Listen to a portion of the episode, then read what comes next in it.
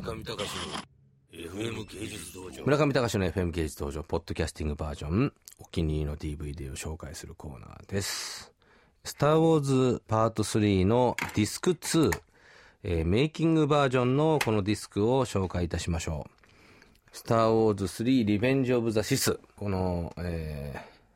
メイキングバージョンなんですけども、僕、ルー、ジョージ・ルーカスはやっぱりこう尊敬するべき人だなと今回改めて思いましたね。このメイキングが素晴らしい。あのーある、これ惑星のなんかその溶岩みたいな惑星のところで、あの、アナキンとオビワンが決闘するシーンがあるんですけど、そのシーンを通じて、その、メイキングがずっとこう説明されるんですけれどもね。ある意味、メイキングものっていうのは商品に初めてしたのがジョージ・ルーカスです。で、1980年代初頭に、えーメイキングビデオをビデオで初めて出して、帝国の逆襲あたりから出し始めたんですけれども、その後にジョン・ランディスとかが、あの、スリラー、あの、マイケル・ジャクソンのスリラーを撮った監督とかが、スリラーの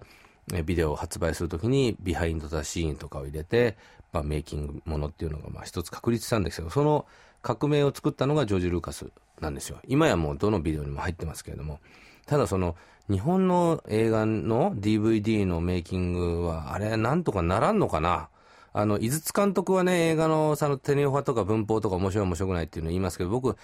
メイキングだよ。もうひどい。プロダクションの人は全然お金かけてなくて。ああいうことやってるからね、日本の映画はインターナショナルになれないんだと僕は思いますよ。ああいうお金をかけないでとりあえずお茶濁そうみたいな。もうジョージ・ルーカスの爪の赤でも煎じて飲めっていうぐらいじゃなくて、爪の赤どころかこのメイキングものにかけるこの威力のエネルギーというか、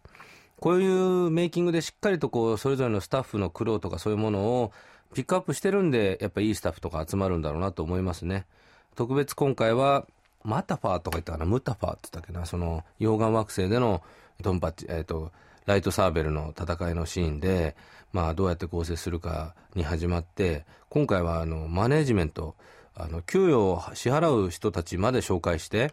映画っていうのはこうやってできてるんだよっていうことを、本当に、何だろう、俳優をキャスティングするところから、お金を決めるところから、ブッキングするところから、プロデューサーの、あの、マネージャーがいたりとか、そういうところまでも事細かに説明してるわけですよ。あと、あの、ガスをシュバシュバって出すような人の、それぞれ苦労話とかも、本当に細かい。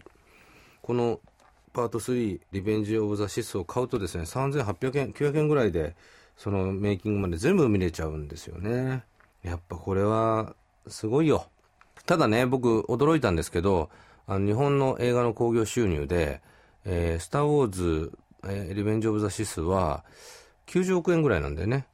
しかし、あの、ハウルの動く城190何億円なんですよ。ジブリ、もっとしっかりした方がいいんじゃないのかなと思うけどね、みたいな。ジブリはもう批判されていい会社だね。巨人なんだから、スター・ウォーズに勝っちゃってるわけですから。ということで、